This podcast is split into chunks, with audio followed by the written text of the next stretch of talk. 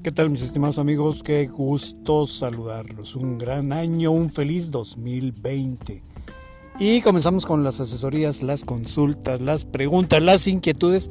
Oye, me parecí mucho esta niña. ¿Cómo era la, la que da las entrevistas en la tele? Ah, de la micha.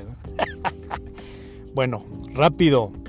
Una recomendación que me están pidiendo para las nóminas en cuestión del manejo del subsidio para el empleo.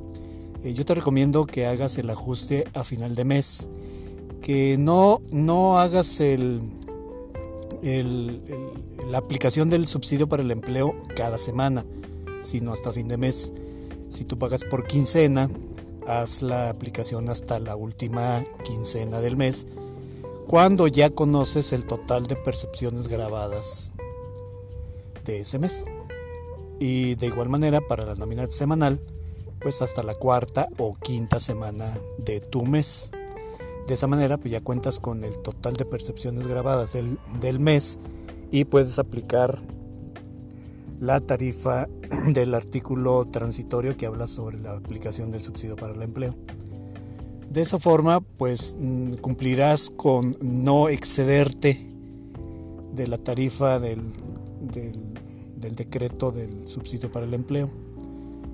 Yo creo que esta sería la, la, mejor solución porque si tú le pagas, si tú le entregas al trabajador subsidio para el empleo en la primera semana o en la segunda semana del mes, en la primera quincena, y luego en la segunda resulta que no, no correspondía, entonces lo vas a tener que retener al empleado con la consabida molestia.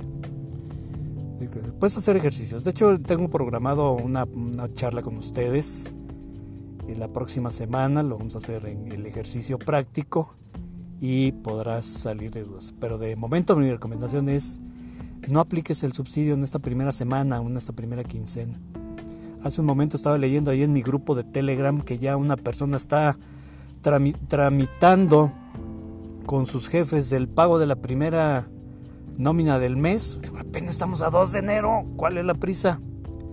Vámonos con calma para no incurrir por ahí en algunas situaciones que, al trabajador le va a molestar. De entrada, pues sin aplicación de subsidio, esa sería mi recomendación. ¿De acuerdo? Bueno, pasa un feliz año y estate pendiente de mis programaciones de las charlas gratuitas para que vayas a ellas, ¿de acuerdo? Nos escuchamos en la próxima. Saludos, feliz año, tu amigo licenciado Pepe Soto. Un abrazo muy cordial. Hasta la próxima.